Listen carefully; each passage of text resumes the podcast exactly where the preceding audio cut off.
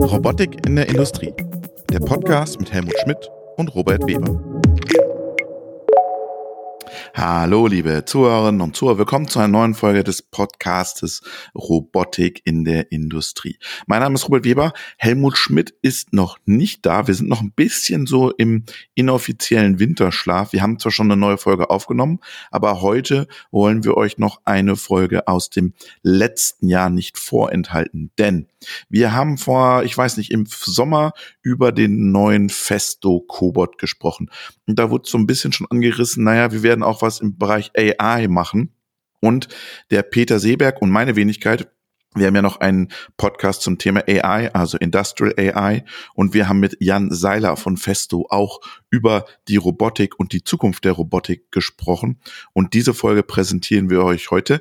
Ist in Englisch, sollte aber gar kein Problem für euch sein. Wir wünschen viel Spaß beim Zuhören, wünschen euch noch ein gutes neues Jahr, ein gutes neues Robotikjahr. Und wir hören uns dann übernächste Woche wieder mit Helmut und mir und einem besonderen Gast.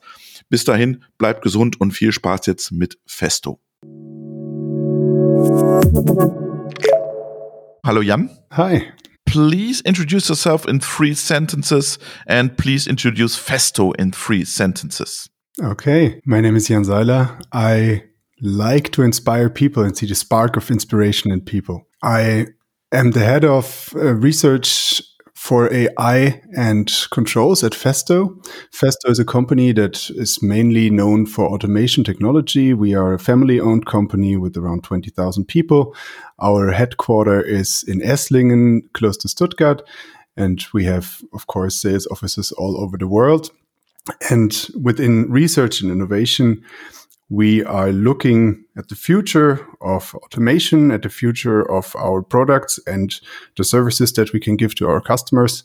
And within this group, I am responsible for the whole control team and our AI team, which is focusing on, on features for our products and for our customers. Peter, when we started 2019, I think you remember we were at the Hannover Messe and you were talking to Jan Koutník from NNAISENSE at the Festo booth then. The topic was production organizing itself with reinforcement learning. And we are also had a conversation with Sepp Hochreiter who does something similar in a logistics center.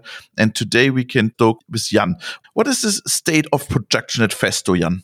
Well, we still think about these ideas. We we started a bit, we went back to the roots because just saying organizing production with reinforcement learning is, of course, a, a big idea and it has many facets.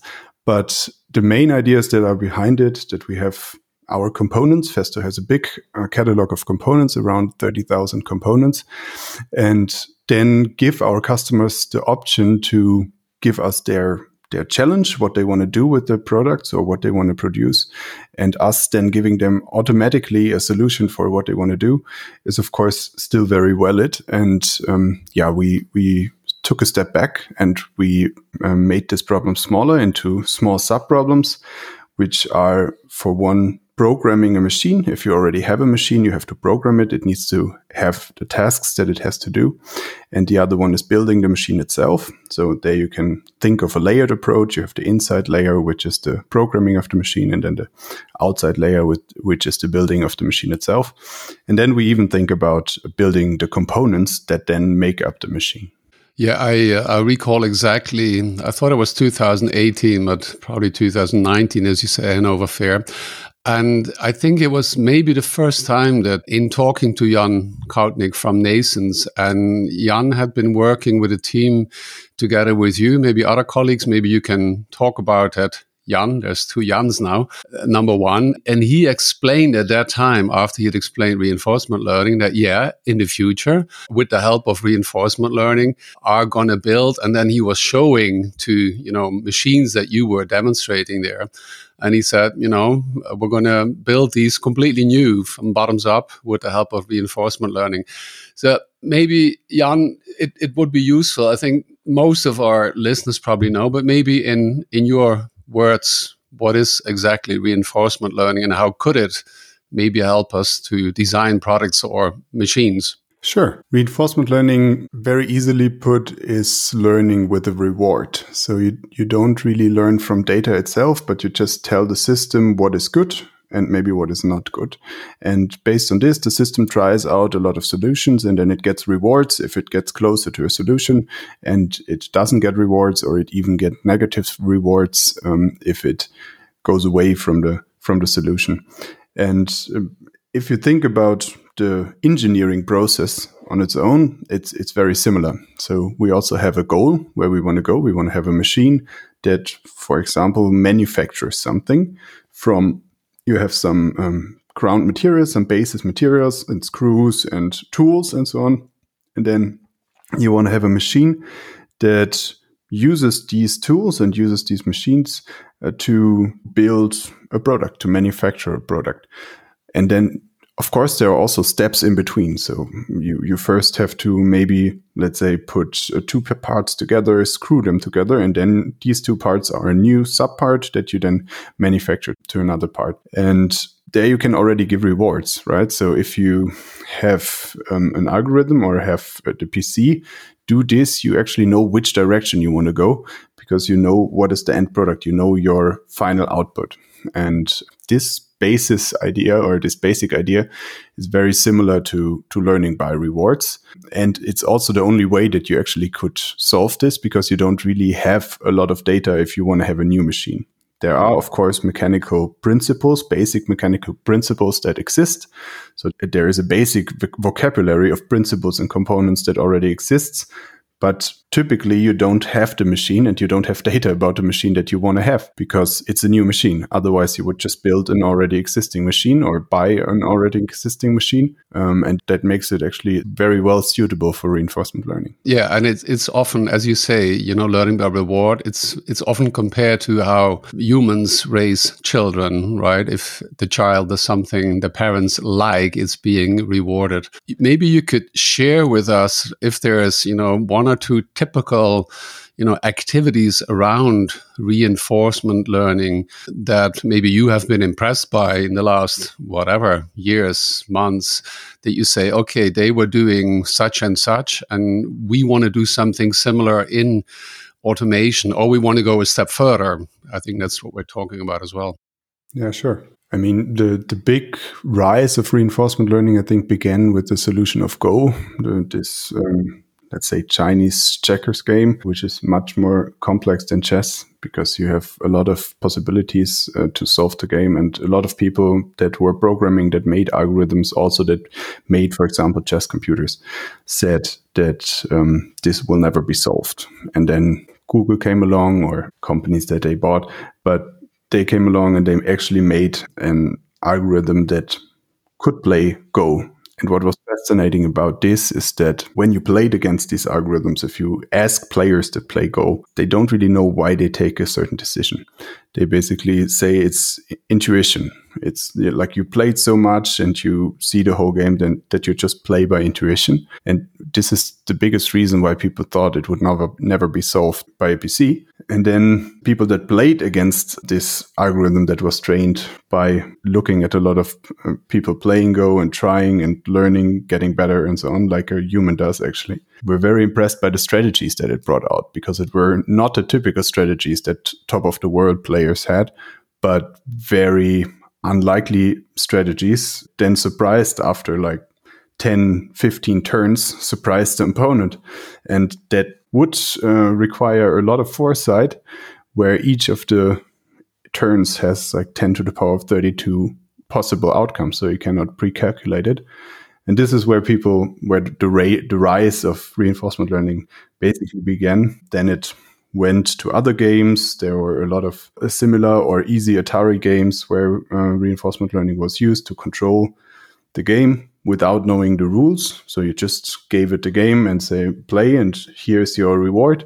And then it got very, very well in all of them. So that was the start some years ago. And then the second path that is also very interesting, which came out of it, is actually doing this in reality, where you don't have a digital game or a digital environment that you control, but you have robots. Uh, and robots are sometimes very complex, especially if they have more than six degrees of freedom or if they have unforeseen environments. If you think of walking robots, for example, if they walk and everything is like has a well, has a good friction, then that's very good. But if they all of a sudden step on ice, they have to react very quickly to not fall over. And I think everybody already saw these fail videos of robots trying to walk and stumbling and falling. But here reinforcement learning made another push and made another step forward where we were able to build robots that react very naturally and very quickly to changing environments. And that was also the starting point for us. Uh, we also started with robots avoiding obstacles or robots interacting with humans and um, doing tasks and avoiding to hit the human, avoiding obstacles in their path dynamically and also with a um, dynamic environment, still being able to solve the task. And we still want to take this uh, some steps further. As I said, we want to be able to program the, the machines by its, on its own. This is very similar to this robot task, but there you already have the system. And now the next step is not having the robot, not knowing what the system is and what it can do, but building this out of existing automation components or as I said, even further ahead, maybe building the whole component. Let's come back to the robots. How do you set up conditions for this task? You mean the reward? Yeah. Yeah, it's it's very sparse actually. that that is one of the challenges. So uh, just because you move in a direction doesn't always mean that it's good because you move into a singularity for example or you could could move on a path that actually doesn't exist. So what you typically do is that you just make an end to end learning and the reward is reaching the goal or doing what you do. But that also means that you have to learn much more because you don't have this in between steps. You don't know I'm getting better, but you just have a binary reward basically and you know that was good or it wasn't good. And then you typically, if you have a walking robot, for example, not just a a one arm robot, but if you have a walking robot, you add another reward by um, moving forward.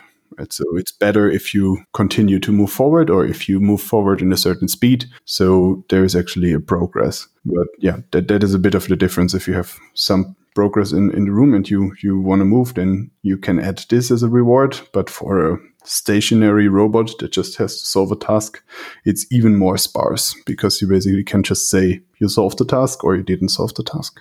And what is the status now with your project? With this robot being able to recognize its environment because that's always the start right the, the, robot has to understand what is in its environment what are objects what are static things that are just there what is a human and what is maybe a tool that the robot could use there we are still using deep reinforcement learning also to make this map of the environment combined with classical deep learning for recognition and for segmentation, semantic segmentation of your environment. How difficult is it to get this both worlds together? Because it's a totally different approach, I think. Yeah, yeah, it is. We are trying to mainly go for a skill based approach. So it's not the task of the reinforcement learning to make everything, but to solve one specific task. And then you have a skill in the end, you have a capability that you can use that you can plug together with other things. So you don't train everything at once, you train the skills and then you make like a skill ecosystem and put them all together. So you're still working on this robot solution and the next step is the programming, right? Yes. For the programming, we have some very promising results, both with the robot, programming the robot, because our idea or we are convinced that if you really want to have a collaborative, collaborative robot or robot that works together with a with the human it also has to kind of work intuitively for the human. So the robot is easy to program and maybe not even needed to be programmed. Just put it there on your desk and it maybe gives you recommendations and says, ah, your desk is very cluttered. Should I clean it up for you? and then you say yes. And then it knows what cleaning up actually means and what cluttered actually means. So there we have some really promising results. If we assume having this robot as a machine to build this so-called task graph where you have tasks and, and you can even move dynamically on the on the task graph. We are they're working with NVIDIA um, with their Cortex framework. It's called in, inside of Isaac, and there the results are really good. But also for our let's say more classical machines, we are having first results with uh, classical planning algorithms where you just say, this is your initial state, this is your goal state, and then you're trying to find a path through a task graph that leads from the initial state to the goal state. Also, there we, we can already show that we can learn what a system should do, but there is the challenge that um, we are doing this discretized. So the system is like the workspace is divided into sections, into specific sections. And then you can just move to these coordinates one, two, three, four uh, in x direction, and let's say also four in in the y direction. And then you just have 16 places where you can can go to. So it's simplified by a lot, but there the algorithm already works very well. But now the challenge is to go to a continuous task space where you basically can move continuously in all all dimensions. And here also we see big promises in reinforcement learning.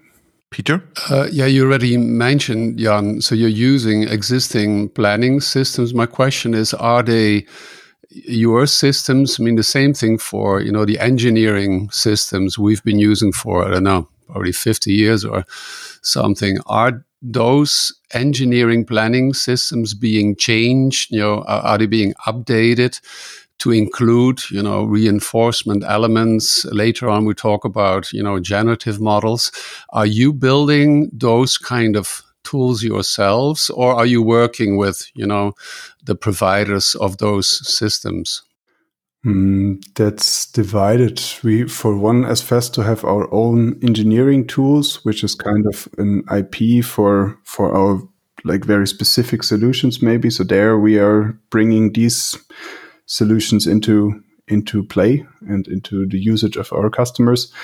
But also, we are also uh, in bigger research projects, for example, or in collaborations with other companies where we try to, in a bigger group, tackle this this task.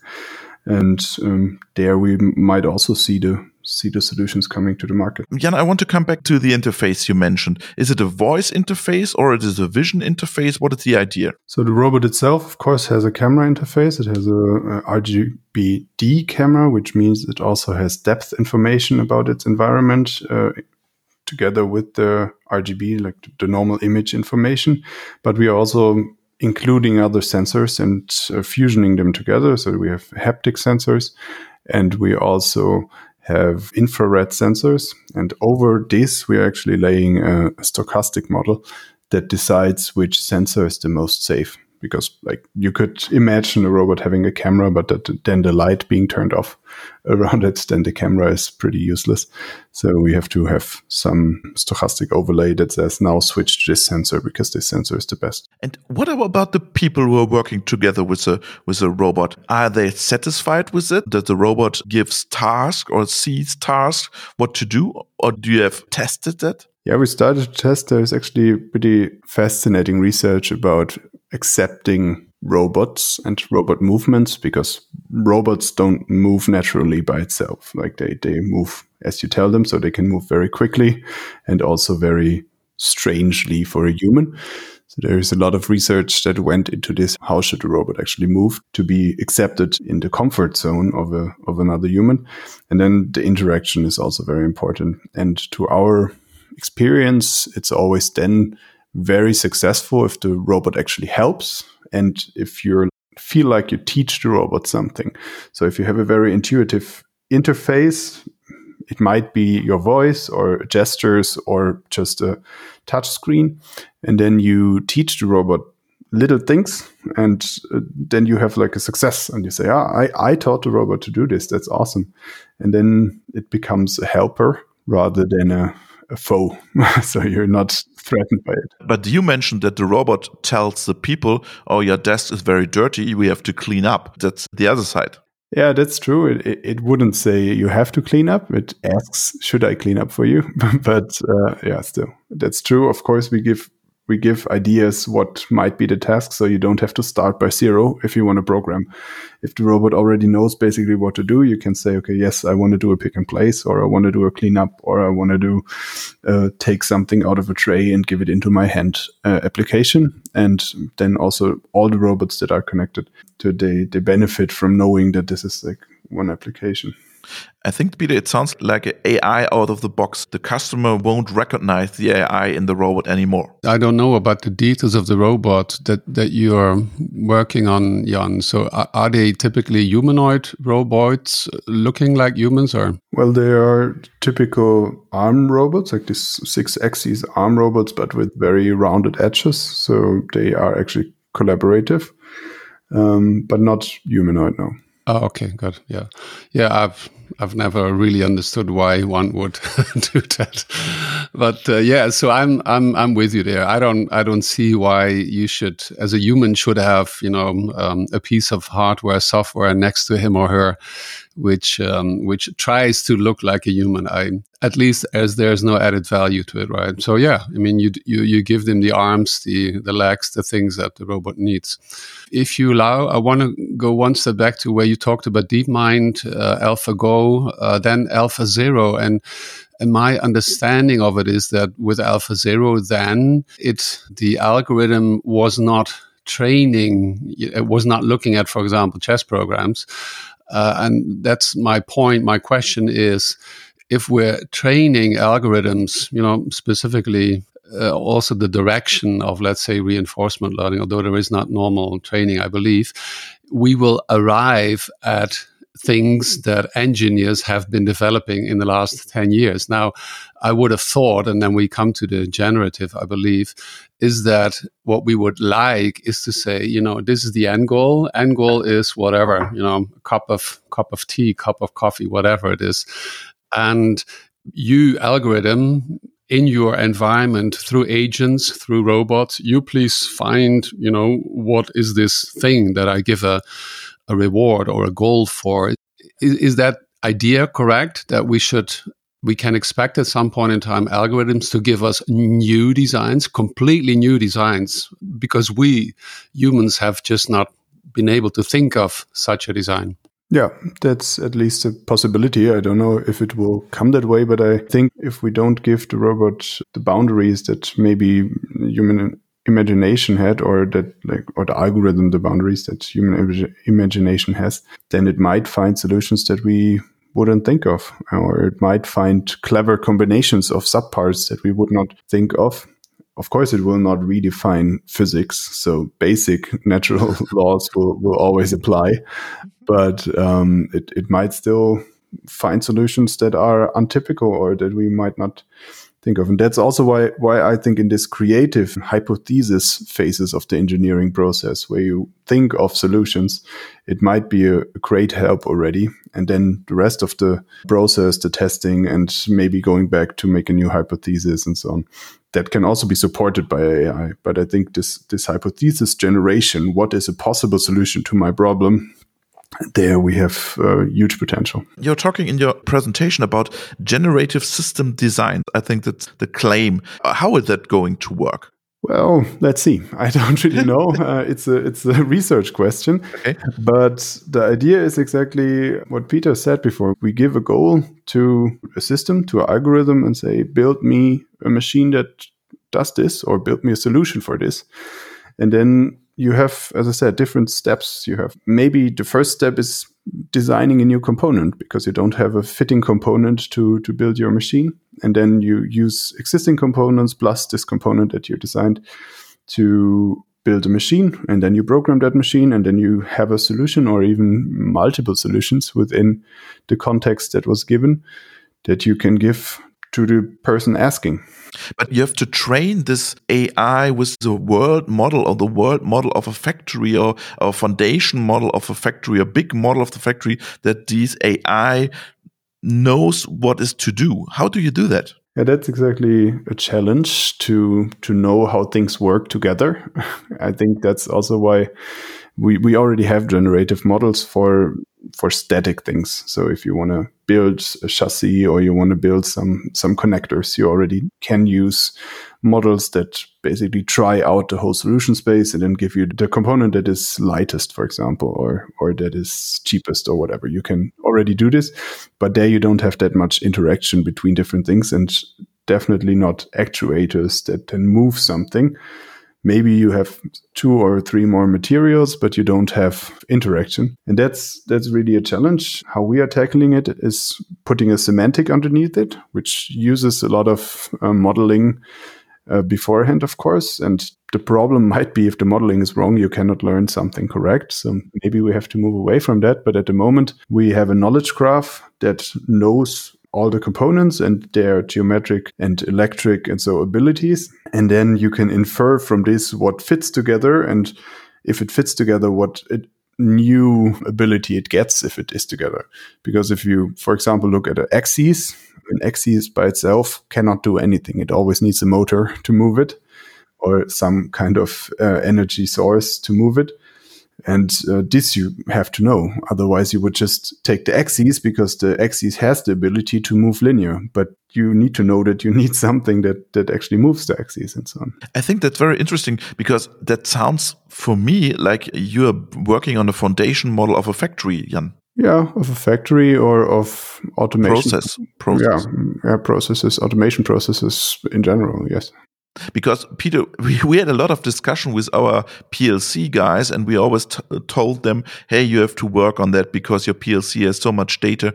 They were not very happy about our about our discussion, and now Jan tells us that Festo is working exactly on this topic, Peter. Yeah, what what made me think, Jan, is that where you talk about you know bringing in a semantic model, you know, in times where we have been doing you know typically machine learning, supervised, unsupervised these days reinforcement learning but it kind of brings me back to the very beginning of you know the original meaning at that time 1950s 60s when they talked about what is ai mccarthy and saying you know it was very rules based you know build this system which can replicate intelligence.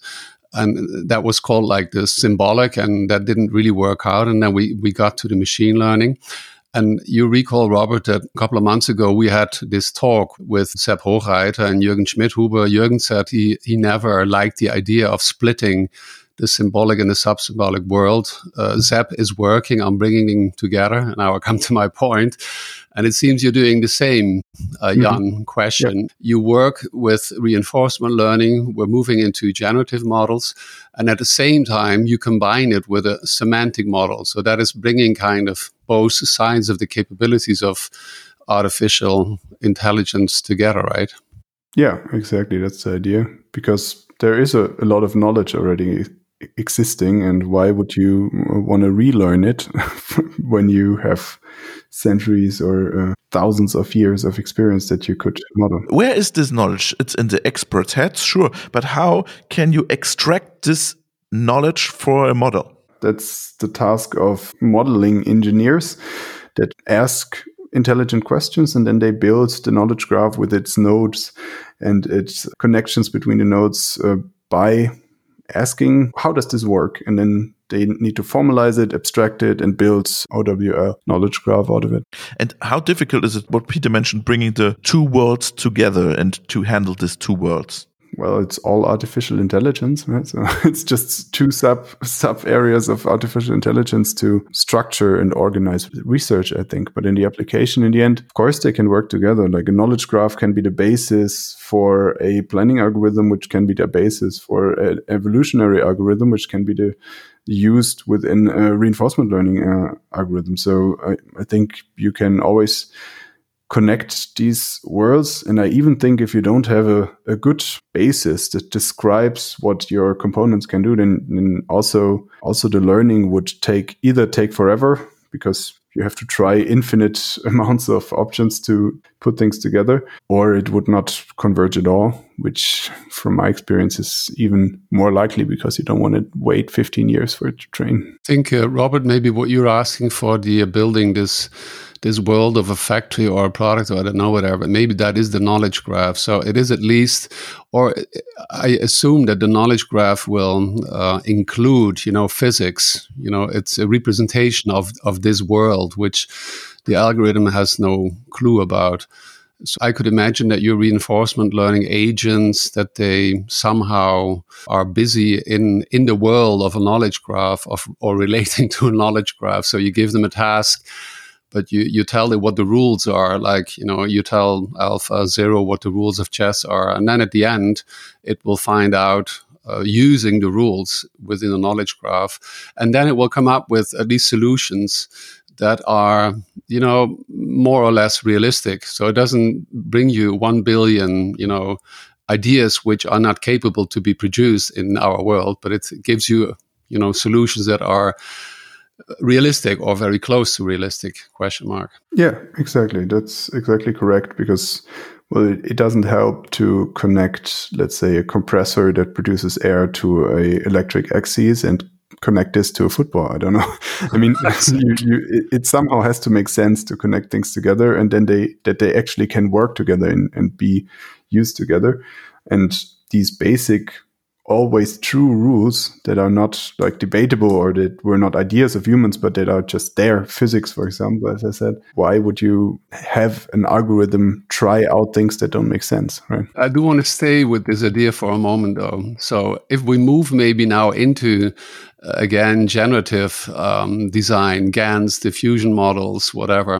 That's that's a complete new thing happening in this world which almost nobody has has seen. I specifically haven't seen that coming so quickly. Now it's all about creativity. So we certainly can see things which uh, although we give the algorithm, you know, text to image combinations, so I think we talk about CLIP as well, because there there is somehow realistic combination of you know what I see in the picture, that is what I see. Now, on one hand, so people who who are designers, so very creative people, and also you know consumers like all of us are suddenly we we see things oh i would have never thought that that would be possible and then the engineer says yes it's not possible.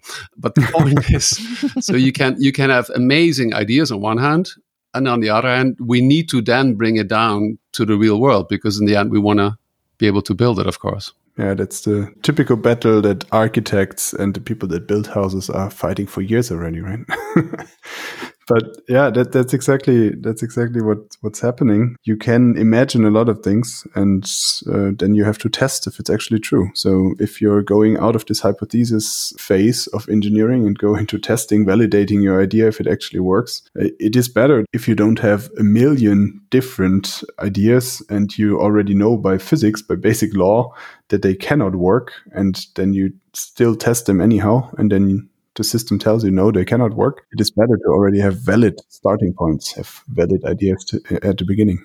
Right. So I understand that you are considering, I don't know where you are there, that you're considering, you know, including also like diffusion models. I don't know if you're using a specific one, stable diffusion, DALL-E or something else.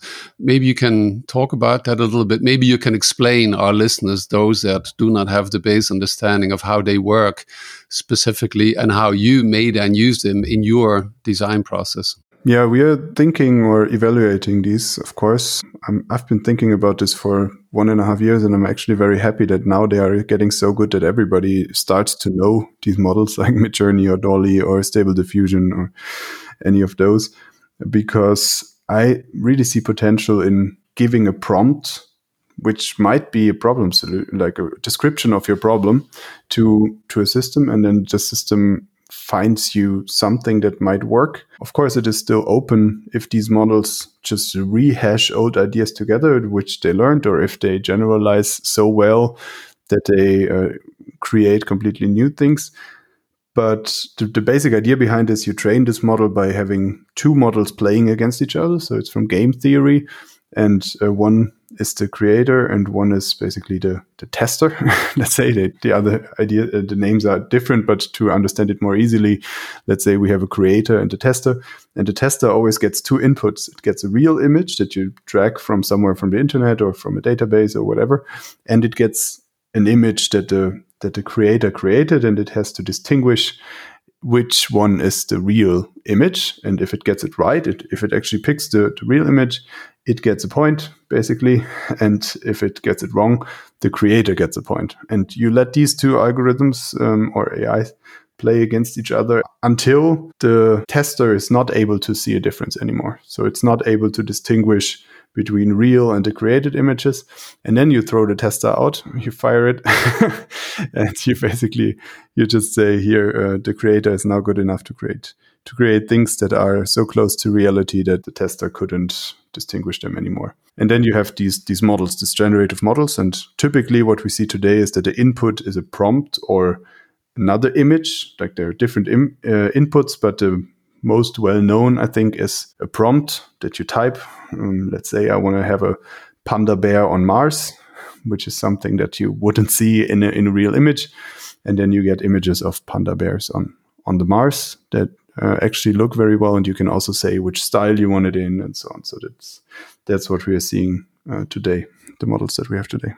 Yeah, but that's easy. Let's let's switch to the machine building. mm. Easy. Yeah, there of course are way more steps. You don't want to have an image. You want to have a 3D model or a functional simulation, actually. So uh, um, a working model of something that does something. So they're from where we are at the moment, which is already very impressive, but where we're at at the moment, where we get 2D images, there are still some steps to take.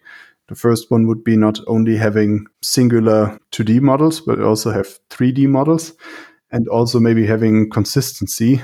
But I think we are getting there. We already have image text to video. So you create multiple images and they are not too far from each other. So you're not chaotically moving in the solution space, which was a problem of the very early models that if you change slightly the seed or uh, like the, the, random seed as an input or you slightly change the input you could land in a completely different space of the solution space you it, was very chaotic but now they are getting more stable so that that is the first step that you actually have more consistency in the output but of course there are what we already discussed before there are basic things that that have to be true. Like, how does something work? How does something move? How does movement in itself work? How does energy work? And all of this is not yet in the model. So they just create something and actually couldn't exist. What I just said, a panda bear on Mars couldn't exist because it couldn't breathe, but the model doesn't know that, right?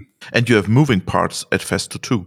Exactly. We also have moving parts. And that, that's why we are at the moment first looking at this hypothesis um, where you say, very quickly, I get some ideas of a solution, and then all of the engineering is still still done by people. But it could be an early step to to try out different things and and also, if you think of things like NVIDIA Canvas, where you can basically draw in a very doodly style, you draw things and then you get a, a, image with different materials and so on. That's also something where we where we see potential.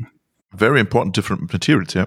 Yeah, you, you refer to the architect. Now, I actually did study architecture at some point in time, and I do recall that is not the way it works anymore. I mean, I was one of the first to build, you know, the digital space around AutoCAD and other kind of systems, wireframe.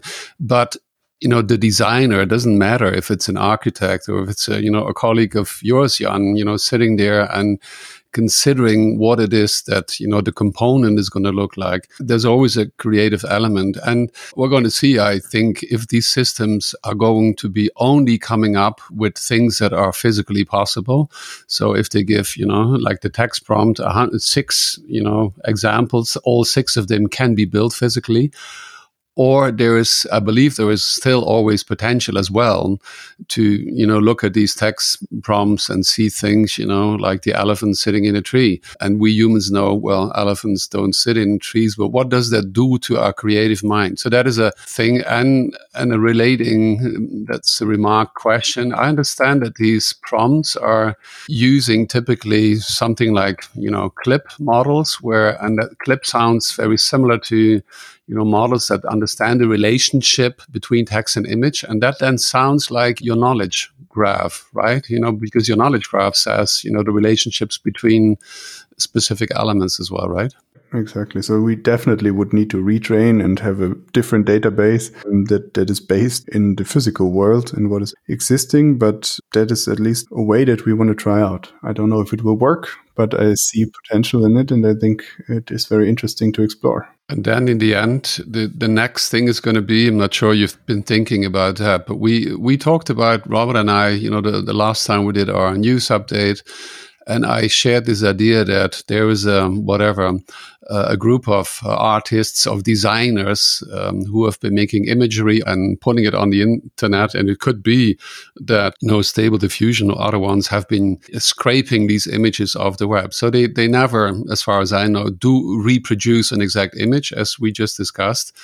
But there was this famous artist who died, and the same day there was this person who who then put up imagery, you know, in the atmosphere of this person who had just died.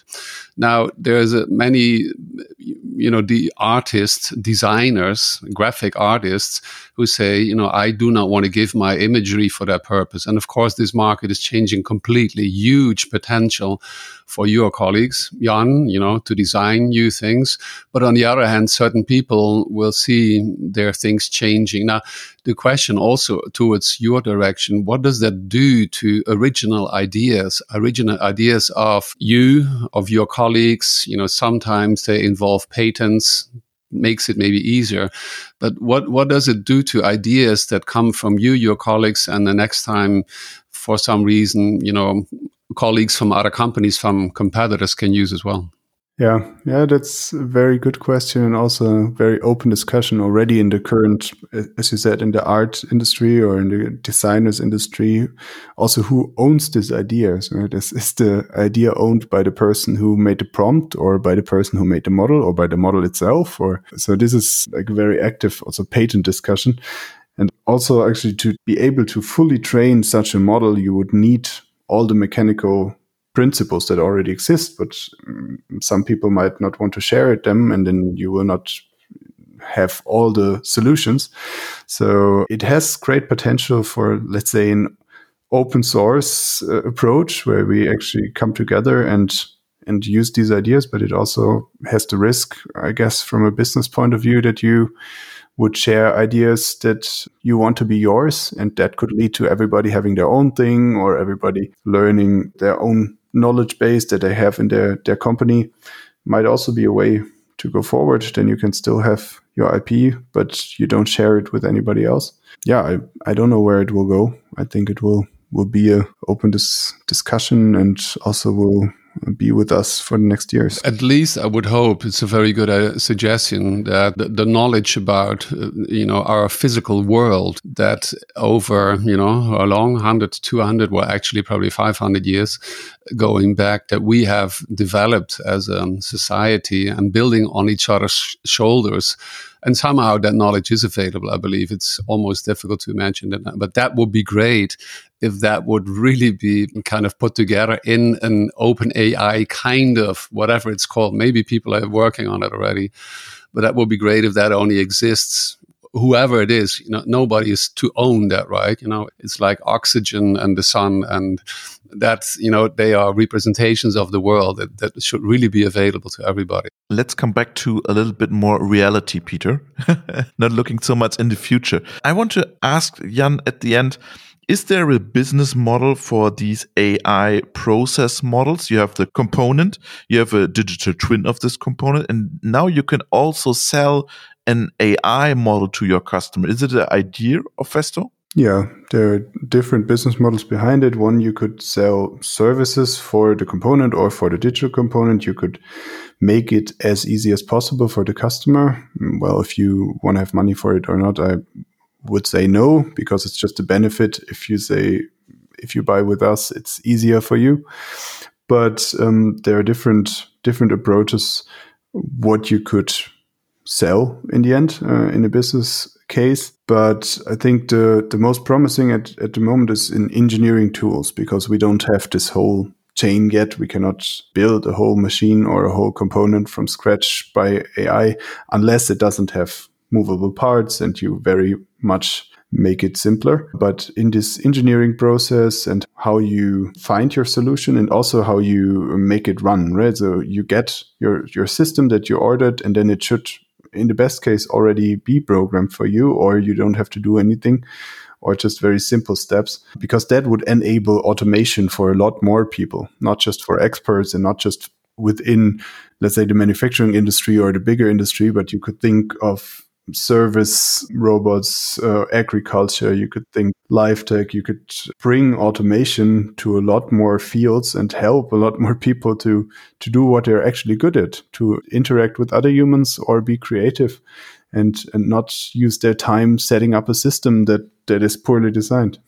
Peter, last question to our guest. Oh, no, just uh, thinking further on what you just said, Jan, and also providing capabilities in our part of the world, at least, you know, where we're here in Germany, I'm sure other parts of Europe, other parts of the developed world, you know, we are we are lacking manpower everywhere, and it's is becoming a real issue. My feeling is that until five years ago, when we talked about automation, it always had a negative social aspect. You always had to explain, yes, we're putting in a machine, we're putting in maybe a robot. Oh, yes, but everybody's going to keep their work, or maybe not. I mean, that was always a, a big thing And that has been changing in the last, I would say, half a year, year maybe. It's that people are looking towards because, you know, we're going, we're not going to have the humans to do all the things that we want to do. And I think there's a, there's a huge potential. I want to say thank you to you, Jan. It's very interesting. We talk about, you know, being at your stand Hanover Fair three or four years ago, and in that time frame, which at that time almost sounded not like a joke, but like, you know, Jan said, oh yeah, in the future, algorithm's going to do this. And, and I, we looked at him and said like, oh, and today here we are, and you're actually developing exactly these systems. Um, very interesting. It was a pleasure, Jan. Thank you very much. Thank you for inviting me. The pleasure was all mine. Robotik in der Industrie. Der Podcast mit Helmut Schmidt und Robert Weber.